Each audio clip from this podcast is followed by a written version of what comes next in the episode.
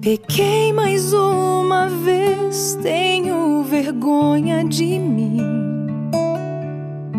Jamais pensei que um dia eu fosse errar tanto assim. Lave o meu coração como fizeste com teu servo Davi. Perdão, Senhor, e arranque do meu peito todas essas paixões. E junto com orgulho apague as transgressões Quebre agora os grilhões que me impedem de servir só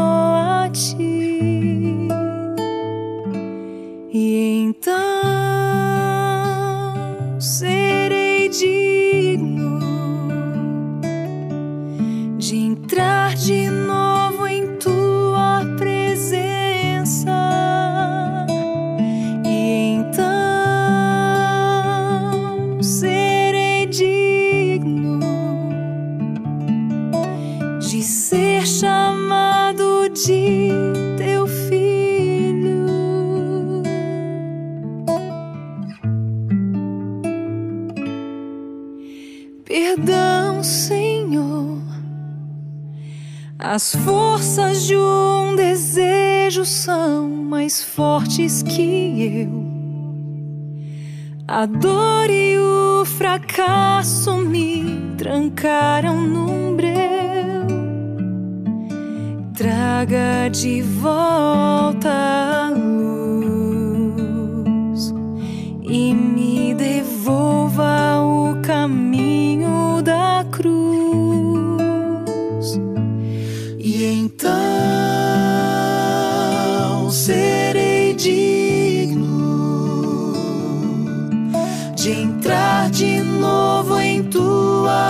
presença. E então serei digno de ser chamado de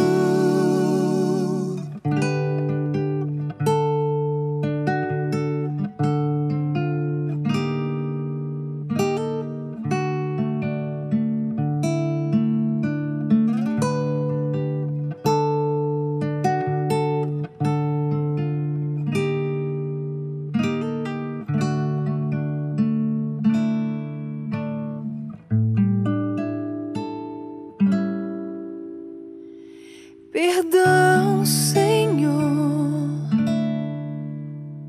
Olá, o tema de hoje é casamento, casamentos blindados. Quero convidar você para abrir a palavra de Deus, a Bíblia, no livro de Gênesis. Quando a gente fala em casamento, a gente tem que ir para o Gênesis, para os começos, para os inícios.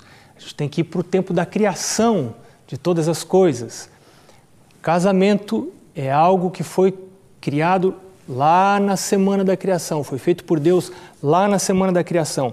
Gênesis capítulo 2, nós vamos ler a partir do verso 18. Eu quero convidar você para orar. Mas antes ainda de orar, eu quero perguntar para você como vai o culto da família. Está você fazendo já, hoje é o terceiro dia da nossa semana, você já teve a oportunidade de por dois dias fazer o culto, não começou ainda? Você pode refazer os seus propósitos e, e fazer o culto, conversar com a sua família, negociar, contratar isto com a sua família para você fazer o culto em casa. Bênçãos de Deus estão reservadas para as famílias que se reúnem para fazer o culto. Vão além de bênçãos espirituais. Há bênçãos sociais, relacionais, quando uma família separa dois momentos por dia, no começo do dia, no final do dia, para estar junto, ainda que seja um período bem curtinho. Sabe, a gente olha tanta TV e a gente podia olhar menos TV e ficar mais junto em família. Isso é tão importante. Isso é muito importante para a vida da sua família. Vamos orar antes de estudarmos a palavra de Deus. Senhor Deus, estamos abrindo a tua palavra uma vez mais. Queremos aprender os teus conceitos. Queremos entender as tuas ideias, as ideias da Bíblia para a nossa vida em família. Queremos pedir ao Senhor a bênção de ter uma família blindada, uma família abençoada por Deus, protegida por Deus. Bênçãos que vão muito além do que meramente proteção física, proteção espiritual, proteção eterna. Agora, Senhor, fica conosco.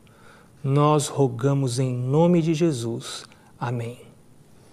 Gênesis capítulo 2 verso 18, diz a palavra de Deus: Não é bom que o homem esteja só, disse Deus.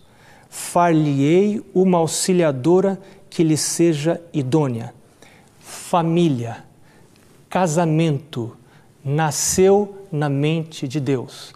Não é produto da evolução da espécie, é criação de Deus. Deus tem a ver com esse negócio de casamento.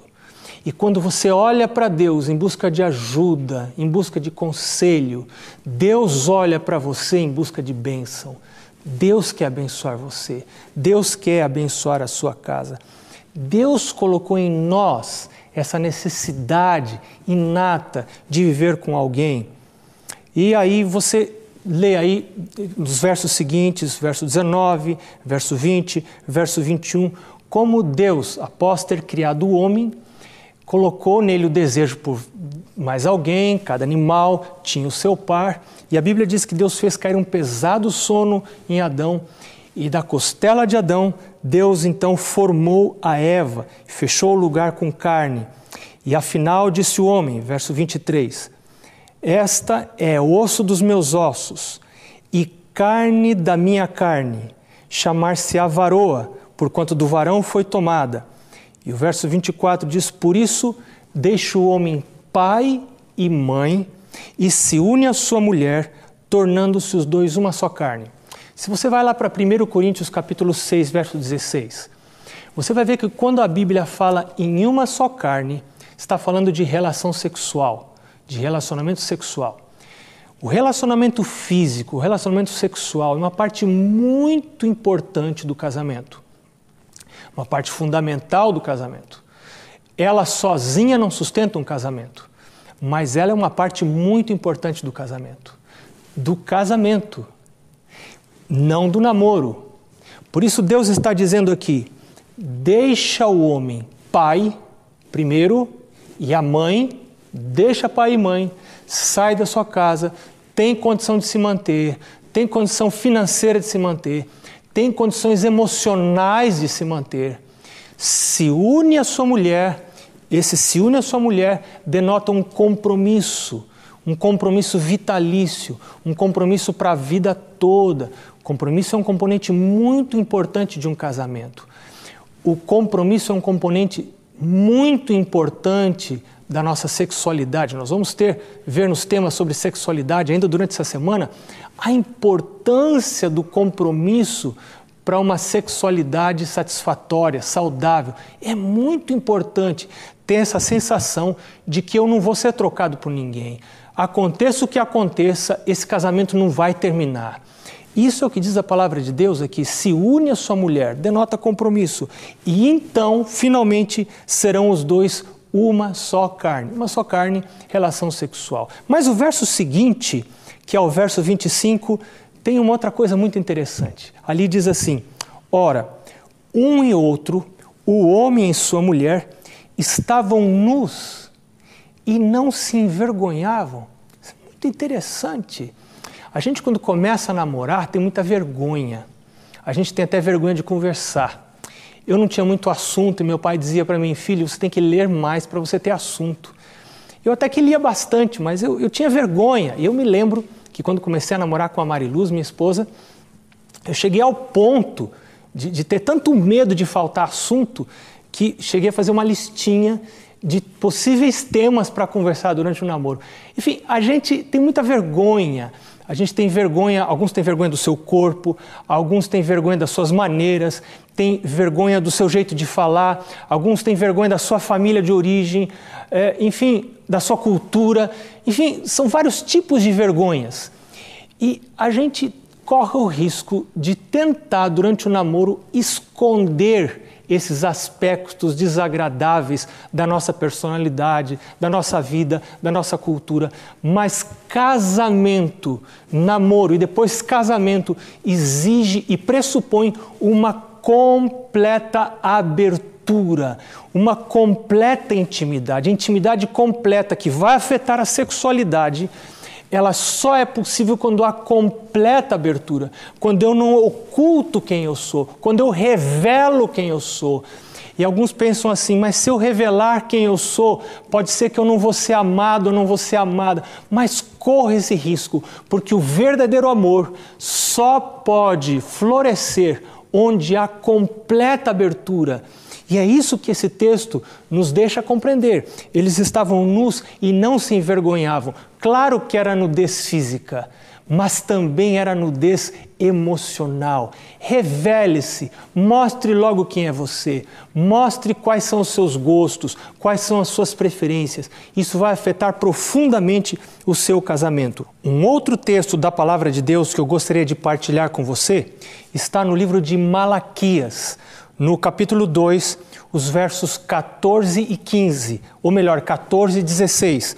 Ali nós encontramos algumas coisas muito interessantes. O verso 14 diz: Porque o Senhor foi testemunha da aliança entre a mulher da tua mocidade, com a qual tu foste desleal, sendo ela tua companheira e a mulher da tua aliança. Tem dois aspectos que se destacam nesse texto. O primeiro é que casamento é uma aliança entre três entidades ou entre três pessoas. O, o, texto cita o Senhor, que foi a testemunha, o Senhor cita o homem e cita a mulher. Ou seja, casamento não é algo que envolve duas pessoas apenas. Para um casamento ser blindado, para um casamento ser abençoado, ele necessariamente precisa envolver estas três pessoas Precisa envolver o Senhor como testemunha, o homem e a mulher. O Senhor é testemunha de toda a conversa que acontece na minha casa. O Senhor é testemunha de tudo que acontece dentro do meu quarto. Ele é testemunha de tudo que acontece na cozinha. Ele é testemunha de tudo que acontece no quintal. Ele é testemunha de tudo que ocorre no elevador. Ele sabe de tudo que eu falo para os meus filhos. Ele presenciou os votos, ele presenciou as promessas que eu fiz para minha esposa, ele presenciou as promessas que a minha esposa fez para mim. O Senhor é testemunha, e quando eu tenho prazer em ter o Senhor como testemunha, a minha casa será uma casa abençoada, a minha casa será uma casa blindada. Um segundo aspecto desse texto está no fato de que uh, o texto fala sobre aliança, fala sobre voto e não fala de contrato. Hoje as pessoas fazem contratos. Tem gente que nem casa, apenas faz contrato. O contrato pode ser rompido quando uma das partes descumpre aquilo que havia contratado. Mas voto não pode ser rompido. Essa é a ideia. Ainda mais um voto, uma aliança feita diante do Senhor, ela não pode ser rompida. E a aliança do casamento é uma aliança vitalícia, dura a vida toda. E quando você se casa pensando em ficar a vida toda, custe o que custar, aconteça o que acontecer, não importa o que a outra pessoa fizer, a minha decisão é permanecer no relacionamento até que a morte os separe, disse Jesus. E então eu posso ter a bênção do Senhor. Porque se eu me caso com a opção de pular fora do barco, eu não vou tirar água quando fizer um furo. Eu vou pular para outro barquinho. É mais fácil do que trabalhar para tirar água desse barco quando ele estiver afundando. Mas a palavra de Deus diz que o Senhor é testemunha desse voto, dessa aliança feita com a mulher da mocidade. E o verso 16 diz: Porque o Senhor Deus de Israel diz que odeia o repúdio e também aquele que cobre de violência as suas vestes. Diz o Senhor dos Exércitos: Portanto, cuidai de vós mesmos e não sejais infiéis. Mais duas coisas nesse texto. A primeira delas é que Deus diz que odeia o repúdio. Deus não odeia as pessoas que se separam. Deus é um Deus de amor. Deus compreende os problemas que nós passamos. Existem circunstâncias muito difíceis que nenhum ser humano pode compreender e que só Deus pode compreender. E existem circunstâncias extremas em que talvez um mal menor seja uma separação. São circunstâncias muito extremas que talvez só Deus possa conhecer e julgar. Então Deus não odeia as pessoas que se separam, mas a palavra de Deus diz que Deus odeia o repúdio, a separação, porque ela deslustra a imagem do caráter de Deus, porque a palavra de Deus diz a respeito dele que ele nunca se separa, ele diz: Nunca te deixarei, nunca jamais te abandonarei. Isso está no livro de Hebreus, no capítulo 13. A segunda coisa que esse texto do verso 16 nos deixa entender é que Deus também odeia aquele que cobre as suas vestes de violência. Casamento e violência são duas coisas que não combinam. Deus não aceita que haja violência. Não há desculpa para existir violência a violência sempre será um erro, a violência sempre estará fora do plano de Deus. Deus não trabalha com o plano de violência. E alguém pode dizer assim: Mas, pastor, eu sinto que o amor acabou, eu sinto que não tem mais amor. O que eu faço? Primeiro lugar, eu quero dizer para você: mantenha o compromisso. E quero ler sobre compromisso o texto que está no livro de Salmo, capítulo 15. Vamos abrir a Bíblia no livro de Salmo, capítulo 15. Livro dos Salmos, capítulo 15. O capítulo 15 é um capítulo muito interessante. Davi, o salmista, faz uma pergunta. Ele diz: Quem, Senhor, habitará no teu tabernáculo? Quem há de morar no teu santo monte? E aí ele responde: O que vive com integridade, o que pratica a justiça, o que fala a verdade, sabe, verdade dentro do casamento é muito importante. Praticar a justiça é muito importante. Se a outra pessoa, se o seu cônjuge foi injusto com você, a injustiça dessa pessoa não é uma excusa, não serve de desculpa para você também praticar injustiça. Quando eu pratico injustiça, não importa o que tenha ocorrido, eu estou me desabilitando, segundo o Salmo 15, de habitar com o Senhor no dia da sua vinda. Quem há de habitar no tabernáculo de Deus? O que pratica a justiça, o que vive com integridade. Ainda que o meu cônjuge não esteja cumprindo a sua parte do voto, da aliança, Deus me chama a cumprir a minha parte. E uma dessas partes é falar a verdade. Agora, sobre falar a verdade. Tem gente que é meio estúpida até e diz assim: não, mas eu gosto mesmo de falar a verdade. E eu quero dizer para você que existem três peneiras para a gente avaliar se algo deve ser dito ou não. A primeira dessas peneiras é de fato a verdade, mas a verdade não é a única peneira. A segunda peneira é a peneira da necessidade. É verdade, é verdadeiro.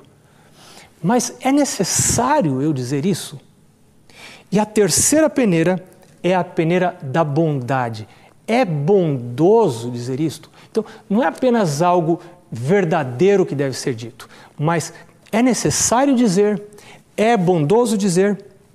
Mas o salmista Davi continua dizendo: Quem habitará com o Senhor? No verso 3 diz: Aquele que não difama com sua língua, aquele que não faz mal ao próximo, aquele que não lança injúria contra o seu vizinho. O verso 4 diz: aos que honram e temem ao Senhor. E no final do verso 4, eu quero chamar a atenção para esse trechinho lindo do verso 4. Ao que jura com dano próprio e não se retrata. Jura com dano próprio e não se retrata. Pode ser que depois do seu casamento algo mudou no relacionamento. Pode ser que você não conhecia bem a pessoa com quem você se casou. Pode ser que você não usou o namoro, você usou o namoro para outras coisas, não tenha usado o namoro como deveria ser, para conhecer não fisicamente a pessoa, mas para conhecer emocionalmente, conhecer o seu caráter, conhecer o seu jeito. E agora você se casou com uma pessoa a quem você considera um estranho, uma estranha, mas você fez um voto, você jurou. E a Bíblia diz que o Senhor é testemunha desse voto, o Senhor é testemunha dessa jura. E você pode dizer, mas pastor, o amor terminou. Escuta, o Senhor pode fazer coisas que nós não podemos fazer. O Senhor diz em Jeremias capítulo 31, verso 3: Com amor eterno te amei, com benignidade te atraí. Sabe de uma coisa? Nós vamos falar mais sobre isso nessa semana, mas eu já quero dizer para você que amor é uma escolha. E amor é uma escolha que é feita na presença de Deus. Hoje, pelo poder de Jesus, não pelas suas próprias forças, porque pode ser que as suas forças estejam já acabando, já estejam no final, mas pelo poder de Jesus, você pode escolher amar, por um milagre que Jesus pode efetuar no seu coração, porque Ele diz: Eu quero dar para você um coração novo. Eu quero tirar de você o coração de pedra e dar para você um coração de carne. E o último texto que eu quero partilhar com você da palavra de Deus está no Evangelho de São Mateus, no capítulo 7. Evangelho de São Mateus, capítulo 7, verso 7 e verso 8. Diz assim a palavra de Deus: Pedi e dar-se-vos-á. Batei e abrir-se-vos-á. Buscai e achareis, porque todo aquele que pede, recebe. Eu gostaria de convidar você hoje para pedir ao Senhor algo que talvez você não tenha. E se você tem, talvez você possa ter mais. Por que não pedir a Jesus amor? Por que não pedir ao Senhor habilitação para amar? Para amar pessoas imperfeitas. Deus amou. Deus amou pessoas imperfeitas. E para amar, ele chegou ao ponto de morrer. Sabe, não existe amor sem sacrifício. Não existe amor sem entrega. João 6, 3,16 diz: Deus amou o mundo de tal maneira que deu o seu Filho unigênito, para que todo aquele que nele crê não morra, mas tenha a vida eterna.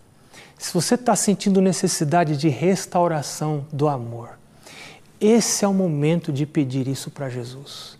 Você pode dizer: Senhor Jesus, eu não tenho condição de amar, eu não consigo amar. As feridas são tantas, as mágoas são muito grandes, o passado fica voltando na minha cabeça, eu não consigo controlar meus pensamentos. Eu penso que eu vou perder o controle das minhas atitudes e às vezes tenho me descontrolado. O Robson vai cantar agora o Robson vai cantar um, um pedido a Deus. Restaura, Senhor, o amor no meu lar. Molda os meus pensamentos. Me guia na verdade. Eu quero compreender a verdade. Senhor, faça da minha casa um pedacinho do céu. Enquanto o Robson estiver cantando, eu vou estar orando por você.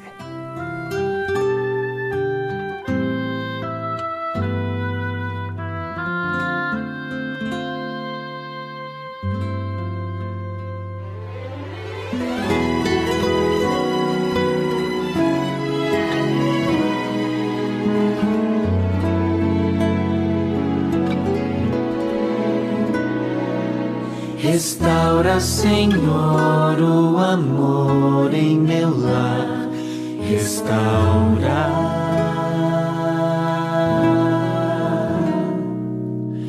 Torna meu lar um cantinho do céu. Te peço.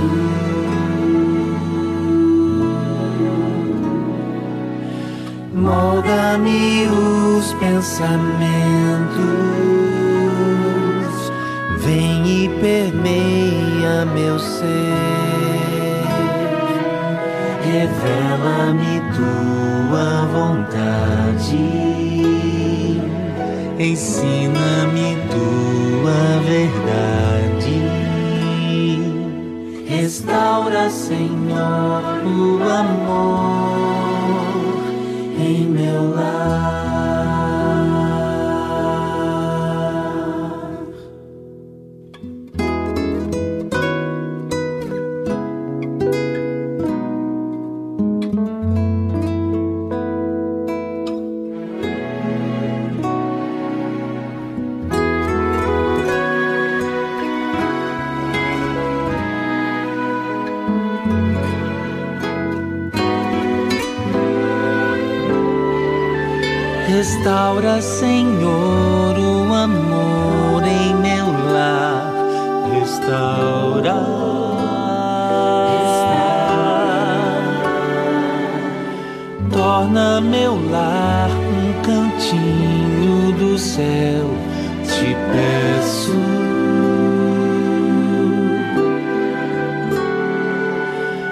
Molda-me os pensamentos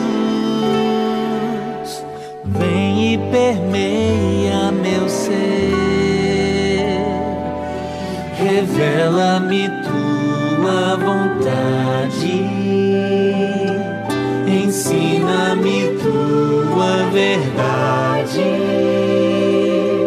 Restaura, Senhor, o amor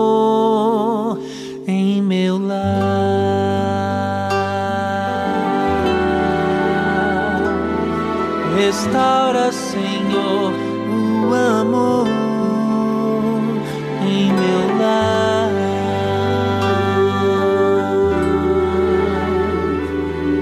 Habita para sempre, Senhor.